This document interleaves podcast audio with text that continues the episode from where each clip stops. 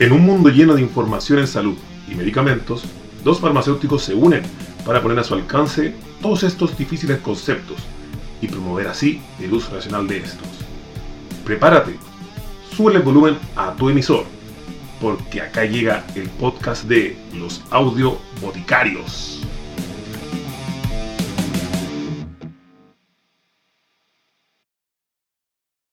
Bienvenidos al cuarto capítulo ya de Audio Boticarios. Aquí les habla Sergio Loyola y estoy junto a mi gran amigo Daniel Amigo.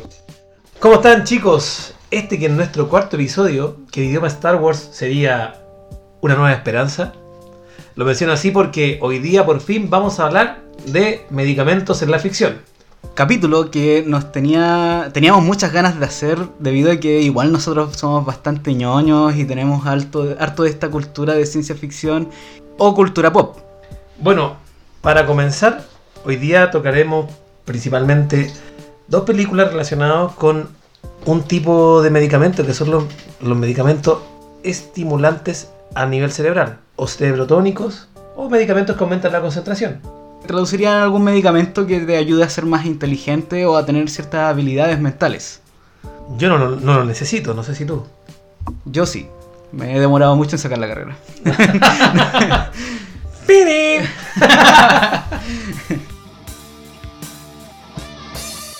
Ahora, eh, partamos hablando de una de las películas que uno. eh, de las primeras que uno piensa cuando habla de este tema. Que vendría a ser Limitless, o Sin Límites, como se tradujo aquí en español. Esta es una película del 2011 protagonizada por Bradley Cooper, en donde el mismo Cooper tiene acceso al NZT, una supuesta droga experimental que, potencia las capacidades cognitivas. Es decir, recuerda todo lo que ha visto, leído o escuchado, aprende idiomas solo con escucharlo, y posee un razonamiento lógico que le permite estar muchos pasos por delante de cualquier situación. Bueno, como se observa, o para quienes han visto la película, este medicamento o esta droga que está adquiriendo, a medida que más la va tomando, más va desarrollando sus habilidades. Al principio Bradley Cooper era un perdedor. Un en verdad estaba, estaba como estancado, estaba Claro, como estancado en la vida. situación de depresión y de... Y de- tenía problemas para poder expresar su creatividad. No era que no la tuviera, pero el- la droga lo potenciaba de tal manera de que, en verdad, como, como tenía ese asunto de que recordaba todo lo que había visto o vivido, tenía mucha información, mucho más contenido que dar a, a lo que él estaba escribiendo, que era una novela. Bueno, y aparte, como se lo muestra al principio, tipo desasiado, pelo largo, como nosotros en la universidad. Y Y- después. y durante la cuarentena. y durante la cuarentena. Y después eh, se empieza también, cuando a medida que va tomando esta droga, también su imagen personal va cambiando. Y le va generando un cierto tipo de adicción que al final desarrolla todo lo que es el embrollo de la película, tampoco para dar algún spoiler. Eh, sí, no, ¿no? no, no vamos a dar spoiler. Aunque esta película es vieja, en verdad no, no debería importar. Eh, Pero- ya, ya han pasado cinco, más, digo, más de 5 años, yo creo que eso es, es mucho más de lo que se merece la gente para que no le den spoiler. Creo que es una hay una serie en Netflix de esta película. Sí, o sea, relacionada con... Continúa con, eh, con la película. Ahora, yo no he visto la serie, pero me han dicho que es bien buena. Tengo un amigo que le gusta bastante. De hecho, el, el productor de la música de Audio Boticarios es eh, un amigo personal mío que le gusta bastante esa serie. Y que está conectada con la película. Pero bueno... eh, Ahora, ahora, a mí me gusta bastante esta película porque eh, dentro de todo lo que es fantasía no, no tiene nada así como supernatural o de superpoderes o algo así, más que la potenciación de lo, lo que tiene el mismo eh, ser humano en sí. A diferencia de otra película que también se toma dentro de este género o de, de esta eh, concepto de una droga potenciadora de este tipo, que sería Lucy, que es una película del 2014, protagonizada por Scarlett Johansson, a la cual obligan a hacer de mula, o sea, de, transportar en su cuerpo una droga experimental que al reventar dentro de su organismo provoca el desarrollo de habilidades físicas y psíquicas. O sea, ella tiene distintas capacidades, así como mover objetos con la mente y manipular distintas, manipular su espacio y su, y su entorno. Para los que no la conozcan, además se hizo bastante eh, famosa una escena que se hizo un meme en donde Morgan Freeman aparece en un- hablando en una conferencia y está el, el periodista que le pregunta qué pasaría si usáramos el 100% de nuestro cerebro. Y ahí aparece el, el presidente con la mascarilla puesta en la cara. o, la- o la Ceremi con, tomando, la, tomando la temperatura con la nariz afuera de la mascarilla. o el loco que se le ocurre hacer como una con el pote de la botella, con hartos pitos al lado, para, para fumar todos los pitos juntos. De hecho, yo creo que ese sería más acertado porque ese está ocupando el 100% de. No, igual, de hecho, eh, me gusta harto porque incluso, digo, me, me gusta más el, la, la otra, el concepto de la otra película, por- porque de partida uno parte, de, partida uno tiene el, el concepto ese de que uno usa solamente el 20% del cerebro y cosas así, pero eso, es mentira, ¿sí? Se ha visto, digo, se sabe que uno usa todo el potencial del cerebro. Ahora, el cerebro funciona de, de distintas maneras. Uno quizás sí tiene eh, información que no tiene, a la que no tiene acceso en el cerebro. Y es lo que, por ejemplo, te tira Limitless, que se supone que te da acceso a lo que tú ya tienes. Claro, El, el subconsciente, el mismo Exacto. hecho de solamente escuchar un idioma y poder ir memori- memorizando, que a veces uno no se da cuenta de que uno ve cosas o colores eh, y después se te autoinducen. Hay una película que don- protagonizada por este Will Smith, en la cual se trata de un grupo de estafadores. Olvidé el nombre. Ah, sí, sí, sí. Yo tampoco me acuerdo. Ya, pero en la cual consiste que ellos dentro de una escena estafan a una persona poniéndole solamente ideas a su subconsciente para que después él dé la respuesta que ellos deseaban. Aquí por interno me dicen que se llama Focus la película. Una película muy buena, no recuerdo si está o no en Netflix para que la vean en este periodo de cuarentena, pero también habla un poco, no directamente de drogas, pero sí de cómo mencionó el Sergio, de cómo funciona nuestro cerebro y que la gente que sabe cómo funciona es capaz de repente meter ideas en el subconsciente. Exacto, igual, como, como digo, eh, por ejemplo, a mí me gusta más el concepto de Limitless. Más Porque siento, siento demasiado. eh, siento que la- ya pasa un cierto límite de, de fantasía Lucy. Sin embargo, eh, es una cosa muy de los que estudiamos esta, estas ciencias o este, este ámbito. Que muchas veces te arruina muchas películas o te arruina muchas cosas que, como tú las entiendes, la- las descartas. Así como que te suena, te hacen mucho ruido las cosas que aparecen ahí. Claro, pero por ejemplo en el caso de Limitless es un poco más aterrizado Dentro de la de- fantasía. dentro de la fantasía. No como Lucy que al final termina con ciertos superpoderes por usar el 100% de la capacidad cerebral. O no, aunque nunca uno nunca Sí, sabe. lo no, uno nunca- digo- Aparte es Scarlett Johansson. Sí, Tiene Scarlett muchos Johansson yo creo que superpoderes. sí puede hacer eso.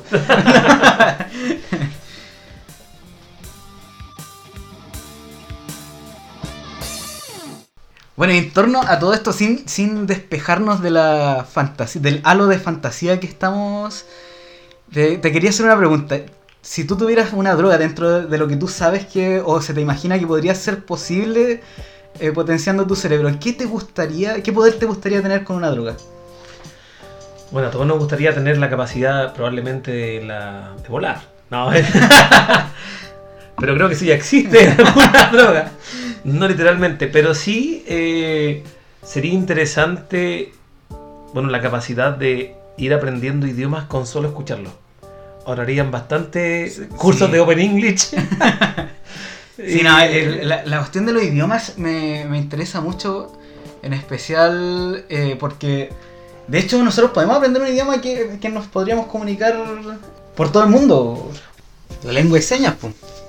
O por ejemplo, también lo que sería entretenido sería la telepatía. Poder Sí. saber lo que está pensando la otra persona. Sí, o al- al- en verdad, así como ya siendo una cuestión un- un poco más aterrizada incluso, a mí me, me tienta mucho o me, me llama mucho la atención eso de poder tener una memoria suprahumana. O la, la verdad no sé cómo funcionarán las personas que de verdad tienen, por ejemplo, memoria fotográfica. La verdad nunca me, me he puesto a investigar de cómo funciona y qué, qué tanto pueden recordar. Y me, me- me encantaría eso, me encantaría poder recordar y poder así como saber exactamente qué decía la página tanto del documento tanto que yo había escuchado, eh, que, que había leído, o del libro tanto que yo había leído por- para, para citarlo o algo así, me, me llama mucho la atención. Y ustedes, queridos auditores, ¿qué superpoder les gustaría tener? Para que nos dejen en los comentarios en nuestras redes sociales. Que son Facebook e Instagram. Lo buscan como audioboticarios.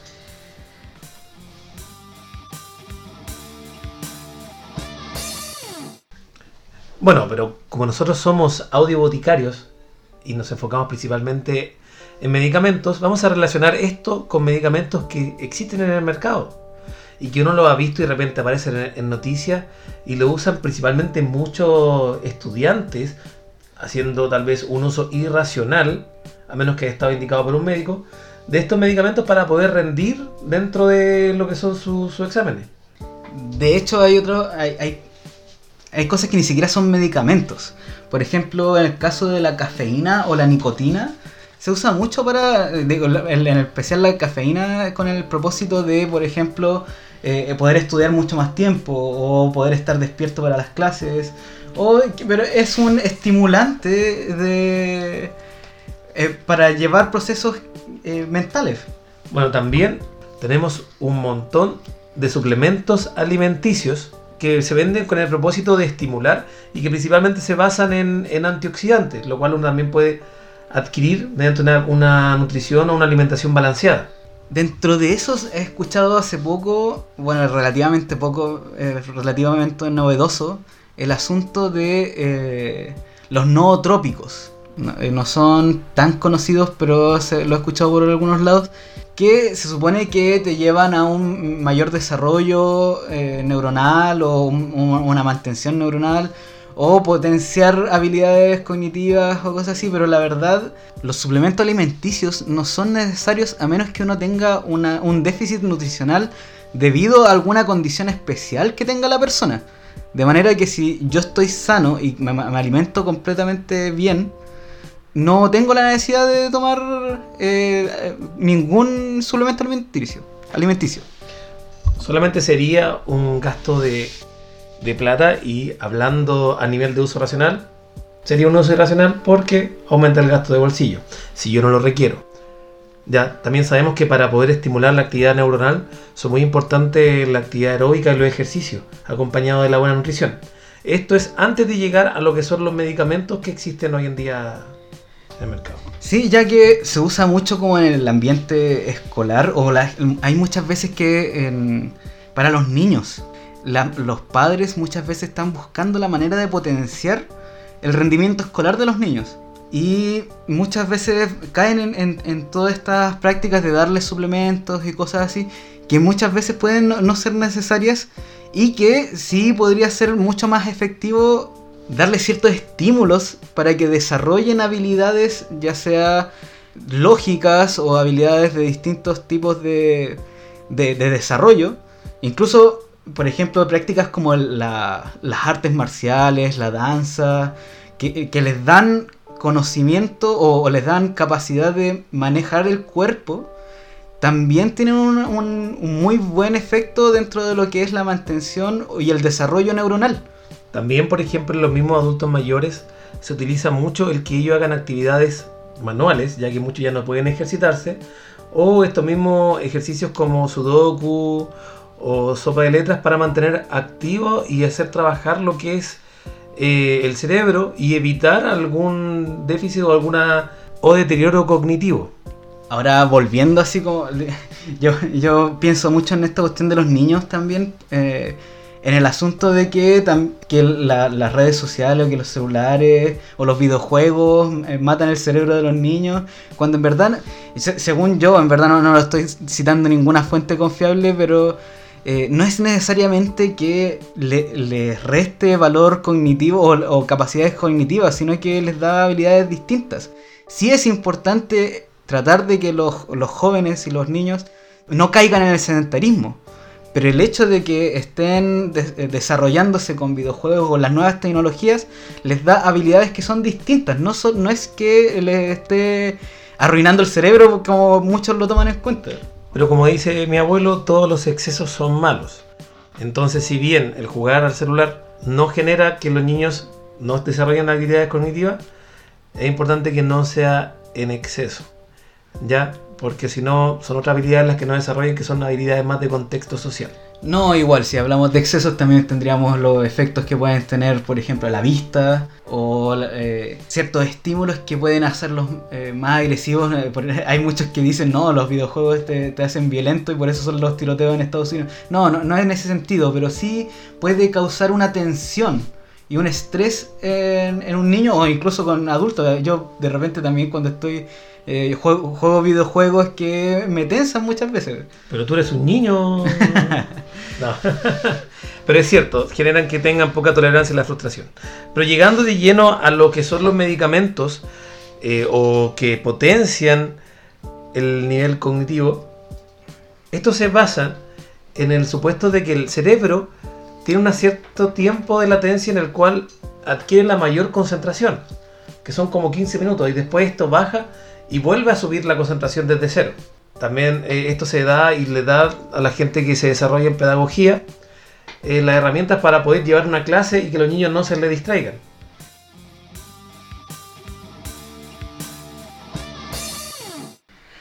Ahora nos en- entramos de lleno a lo que van a ser como las drogas o los medicamentos que podrían ser más parecidos y que se usan harto para ayudar como con el estudio o a potenciar tus habilidades tanto académicas como de productividad. En primer lugar tendríamos el modafinilo. Medicamento conocido por, por la marca Mentix, que ahí todos le suenan y es bien popular dentro de los estudiantes, pero no solamente para, no solamente para el ámbito académico, sino que también para lo que son los carretes o fiestas, ya que lo usan para, no, para pasar de largo y no quedarse dormido. ¿Y cuál, cuál es su indicación correcta? El modafinilo se usa principalmente en pacientes que sufren de hipersomnia, que es un trastorno en el cual están en estado latérgico o más somnolientos de lo que, de lo que debería ser normal. Es un, es un trastorno ya a nivel neuronal y esto ya indicado por psiquiatras. Es como el insomnio pero al revés. Claro, el insomnio por al revés. Ellos sufren de mucho sueño y esto les ayuda a estar despierto durante el día. No, y incluso creo- tengo entendido que también para eh, cuadros de insomnio, digo, no es insomnio porque es como cuando pero- tienen con el sueño cambiado. Claro, la gente que tiene el sueño cambiado, que necesi- de- necesita cambiar, por ejemplo, cuando van de un país a otro y necesitan estar despiertos en el día y poder dormir en la noche. Se le llama eso. Claro. Se utiliza este medicamento. Ese sería el uso racional o indicado, al menos que. El verdadero uso que debería tener este medicamento. Ahora se usa, como decimos, esto se usa mucho en el ambiente tanto escolar, universitario, de repente para tener mayores resultados eh, en general. Ahora, este, este medicamento no es que aumente la concentración, sino que es como un efecto parecido al de la cafeína, pero potenciado. Es como haberte tomado un- las 100 tazas de café de Fry. No, No, es como eh, tomar café y te mantiene despierto. No, no aumenta tu, tu nivel de concentración. Solamente te ayudaría a poder llevar una noche de estudio. Y como todas las drogas de ese tipo, tiene un efecto rebote que es bien fuerte. De hecho, eh, si tú llevas tiempo sin dormir, al que se acaba el efecto podría llevarte un cansancio con un dolor de cabeza o fatiga muy abrupto. Hay gente que después de que cae el efecto se ha desmayado. Y de hecho hay mucha gente que eh, lo usa lo usa mal. Lo usa mal. Por ejemplo, lo usa para estudiar toda la noche anterior a la prueba. Claro. Y después, cuando está en la prueba, ya pasaron la- las horas en que hizo efecto y te estáis muriendo de sueño durante la prueba. No, y, con un dolor de cabeza muy fuerte. A mí una vez me pasó, cometí el error de, de tomar este medicamento, pero lo tomé en la mañana de la prueba. Y tomé la mitad y yo estaba muy cansado. Y la verdad es que no sentí el efecto que esperaba, que era como tomarme una taza de café y estar totalmente revitalizado. Me sentía igual. La única diferencia es que al momento de la prueba me vino una jaqueca y yo no soy alguien que sufra recurrentemente dolores de cabeza. Y me vino un cansancio horrible, lo cual representaba, claro, se acabó el efecto y quizás lleva mucho tiempo eh, con el sueño cambiado, estudiando de noche. Y al tomar este medicamento, una vez que se acaba el efecto, todo el cansancio llegó de golpe. ¿Qué otros nombres tiene esta droga? Bueno, las otras marcas que existen aparte del Mentix es el Alertex, el Movigil y Naxelan. Hay muchos distintos laboratorios. Lo importante que hay que destacar es que este medicamento se adquiere con receta médica retenida. ¿Por qué? Por el mal uso que tiende a hacerle la- las personas. No, y básicamente todos los medicamentos que juegan eh, un papel a nivel neuronal, que pueden ser llamados los psicofármacos, tienen hartos efectos adversos y tienen que tener un control más o menos bueno. Continuando con los medicamentos, otro que es muy importante y se usa harto en los niños, y lo dejamos ahora como para el final, ya que hay hartos medicamentos, pero estos son los principalmente que se usan en estos casos, es el metilfenidato o Ritalin, que vendría siendo el nombre de marca más conocido de este medicamento y se utiliza para los, de, los trastornos de déficit atencional. De hecho, también para los niños que son hiperactivos se les prescribe este medicamento. Tiene otro nombre de marca como el, el Aradix, que es uno también bien conocido. Y Concerta. Y Concerta, también. ¿Cómo actúa este medicamento? Este medicamento aumenta la dopamina y noradrenalina a nivel cerebral, lo cual genera que el cerebro se mantenga activado por más tiempo continuo. A diferencia del otro que genera un efecto muy parecido al café que mantiene tu estado de vigilia activo, o sea, estás despierto, este aumenta tu estado de concentración. ¿Cuál es el riesgo? Todo medicamento que tiende a aumentar los niveles de dopamina a nivel cerebral genera adicción y dependencia. Y ese es uno de los problemas de este medicamento. Por eso mismo, de hecho, su condición de venta no es receta retenida, sino que es una receta cheque, que es una receta más controlada aún que la retenida. Donde tiene que llevar la firma el médico, dato del paciente y firma el farmacéutico y no cualquier, cualquiera puede tener acceso a esto. Debería ser muy difícil eh, adquirir de esto sin una indicación médica. Sin embargo, pucha, yo la verdad he visto un montón circulando, en especial en el ambiente universitario. Eh, se ve mucho el mercado negro de estos productos que puede ser, basta con que una persona se consiga, tenga la receta y después poder adquirir y venderlo por fuera a, otras personas. El problema principal, como lo dije, es la adicción y dependencia que genera este medicamento. No, y también es importante el asunto de que eh, a cada persona le puede hacer de forma distinta eh, el efecto. O sea, yo recuerdo un compañero en algún momento me dijo que a él no le había gustado usar esto, que lo había probado, pero que sentía que no era dueño de sí, sentía que, él me lo explicó diciendo que como si le hubieran agarrado el pelo de la nuca y le hubieran eh, forzado a estar mirando la pantalla del computador para estudiar durante horas. Y es un, sentimiento de encierro que no le gustó. Y de hecho ese es otro de los efectos como malos o secundarios o adversos que uno puede tener, que es el asunto de la paranoia, los miedos y puras eh, todas esas cosas que en personas de hecho que ya puedan ser susceptibles a ello les podría causar un gran problema.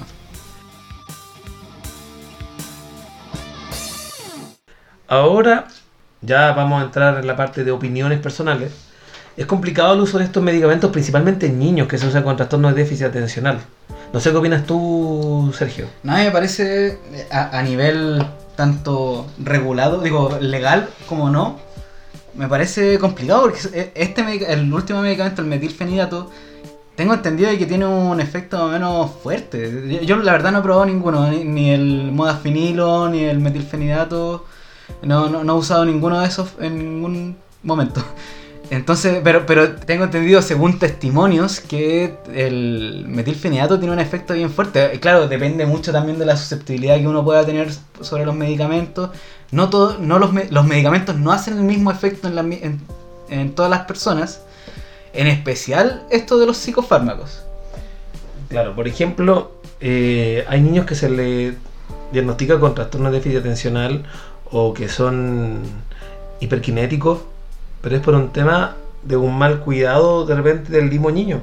Que el niño de repente en la casa no sale a jugar, no tiene qué hacer y en el colegio se desordena y es más fácil tratarlo con un medicamento que tratar de ver cómo podríamos solucionarlo de una manera no farmacológica. No, y había un, habían casos, se supone que ahora es ilegal, pero no sé si te acuerdas que habían casos de colegios que exigían a los padres que tuvieran a los niños medicados. No, pésimo. Eso, eso sería pésimo porque al final ya, eh, pueden haber distintas corrientes de tratamiento dentro de la medicina. Quizá para un médico eh, sí eh, hay ciertos casos que sí ameritan medicar al niño y, el mismo niño para otro médico quizá no. Ahí depende de las corrientes, la, verdad no nos podemos meter mucho en eso. Pero que un colegio te exija eso, ahí no hay, no hay un médico que esté dando una indicación, eso es, es que un personal de educación pedagógico, quizá, y, y probablemente sería sería pésimo eh, sería pésimo pedagógico si es que está exigiendo esas cosas, pero además, además de incompetente, sería un, un profesional que no tiene las capacidades para poder indicar realmente un medicamento. Y eso volvería a ser uso irracional, ya que no es un profesional correctamente habilitado y correspondería más a una medida de control. O sea, los profesores de esos colegios que lo exigieron en su momento se veían sobrepasados y no conocían las suficientes técnicas pedagógicas para poder tratar o manejar con niños, que al final los niños son lo que son. Niños que tienen energía para jugar, salir y si no son y si no cumplen con esta función, toda esa energía la terminan usando en otra parte. Ahora, con respecto a la parte de uso en adolescentes y adultos jóvenes universitarios, el problema es la adicción y la dependencia que genera este, este medicamento. Tengo entendido que es súper útil al momento de usarlo, eso es cierto. Pero la verdad es que hay que evitar medicarse si uno lo requiere. O sea, a veces es más fácil estudiar con tiempo o, o hasta mismo grupos de estudio que tener que tomar un medicamento que podría generarme un cierto riesgo de dependencia y después eh, no poder volver a ser el mismo si estoy usándolo. Ahora, igual tengo otra cosa que también tengo entendido es que principalmente eh, tiene un gran impacto sobre las facultades, por ejemplo, universitarias que están especializadas en medicina. De hecho, las facultades de, de medicina o las, por ejemplo, donde nosotros estudiamos que son de farmacia, ahí probablemente porque también tienen más acceso, pero tienen un entendimiento y tienen una, una sensación de seguridad sobre lo que están tomando por la información que tienen. Claro. O sea, como dijimos, el conocimiento es poder, pero un gran poder conlleva una gran responsabilidad. Ahora, dejando igual de lado así como alturas morales, porque por ejemplo yo, yo te podría decir ya, yo nunca he tomado, tengo la altura moral de criticar a todos los que lo toman. No, No. La, la verdad, eh, en verdad igual va de- dentro de ti. Si cada uno tiene la libertad de qué cosa eh, eh, le mete a su cuerpo. Ahora, claro que nuestro sistema debería poder dar eh, seguridad y solamente entregar estas, estos medicamentos a las personas que realmente necesitan. Pero ya, si no, no vivimos en un sistema perfecto y, muchas personas que no tienen la necesidad, sí lo, sí lo adquieren. No juzgo a quien lo esté usando, pero sí encuentro una cosa media malévola. La, verdad, de hecho, yo, yo no tengo problemas así como con las drogas o cosas así, la verdad. Yo ta- tampoco he consumido muchas drogas, pero... eh, y la verdad no, no juzgo tampoco el, uso de drogas en general, pero eh, eh, yo incluso no me molesta tanto que una droga sea usada para recreación. Sin embargo, me molesta mucho que haya una que se esté usando una droga para rendir, weón, para ser productivo. O sea, de verdad eh, estás poniendo en riesgo tu salud, estás tomando todos los riesgos solamente para cumplir, ¿cachai? Para cumplir eh, las exigencias de un sistema que no está bien, pues, ¿cachai? No está bien que una universidad o un colegio te exija tanto que tú estás fuera de tus límites, ¿cachai? Tú tenés que poder llegar a tus límites y de ahí ya no- no moverte. En teoría tú deberías poder sacar tu carrera sin tener que acceder o tomar ninguno de estos productos. Que esto, esta malla curricular está hecha para que tú puedas tener los tiempos disponibles para poder estudiar y preparar tus exámenes y poder rendir. Y no tener que adquirir estos medicamentos. Ahora, sí existen patologías que de repente están en, controversia, como el trastorno de déficit atencional, que hay gente que lo, lo diagnostica de manera muy fácil y otros que realmente se dan cuenta que hay gente que sí, sí tiene trastorno de déficit atencional y requiere el medicamento y eso a lo que pelamos, el uso racional del medicamento. Y si tú tienes probablemente un, fácil acceso porque alguien tomó y sobraron unos comprimidos o alguien te está vendiendo, la idea es que no lo hagas, que veas primero tu condición, si hay otra alternativa. Ahora, como bien dijo Sergio, a veces hay sistemas que te sobreexigen. Ahí el cuestionamiento en realidad es hacia el sistema y no hacia tu persona.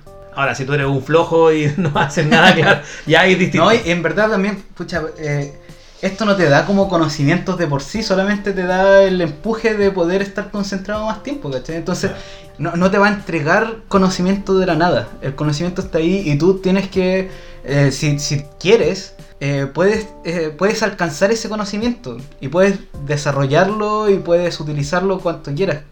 Pero el hecho, el hecho de que tengas que tomar una droga para obtener ese conocimiento es, es un problema por el hecho de que es una exigencia que te están imponiendo, ¿cachai?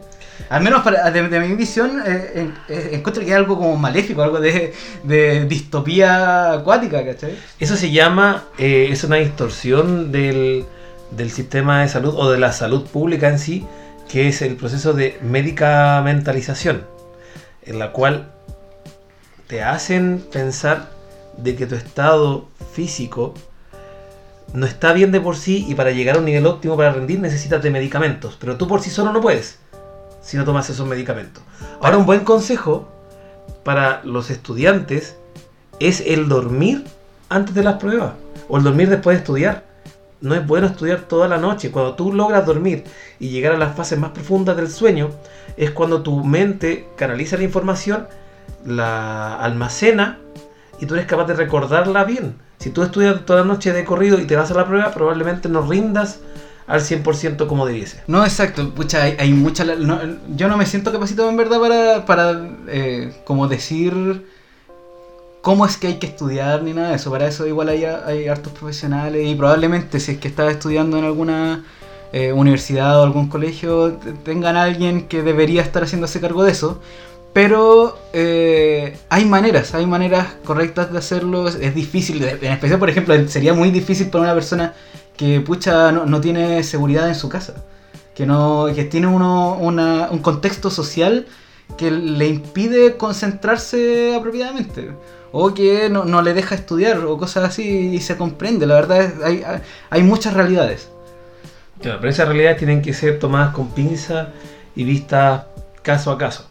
Pero en general, evitar el uso de estos medicamentos de manera irracional. Y siempre traten de buscar ayuda. ayuda eh, probablemente hay terapeutas, hay psiquiatras que los pueden ayudar si es que ustedes están teniendo un problema que no les deja eh, llegar a su a, a lo- que ustedes quieran tener. No, no necesariamente tiene que ser por una cuestión productiva. Ahora yo, yo di por ejemplo la, la cuestión de que la máquina te está exigiendo eh, rendir cierta cantidad, pero no, quizás tú mismo te estás exigiendo por una cuestión creativa y tú quieres sacar un proyecto lo más pronto posible y también quieres usar esta estas drogas, pero eh, hay otras maneras, hay otras maneras. No, no es necesario que arriesgues tu salud, tu integridad por algo así. De hecho, en la misma película Limitless se ve que la persona le genera una dependencia y que si no toma el medicamento empieza a decaer al punto de poder morir. Y, si, no puede vivir si no está tomando el medicamento. Pero para ir cerrando este entretenido podcast, donde principalmente quisimos dar nuestra opinión con respecto a estos medicamentos que andan dando vuelta, es que si es que no se lo indicó el médico, o si no vieron un médico para usarlo, no lo usan. Y con esto nos comenzamos a despedir de nuestro podcast. Recuerden seguirnos en nuestras redes sociales en Instagram y Facebook.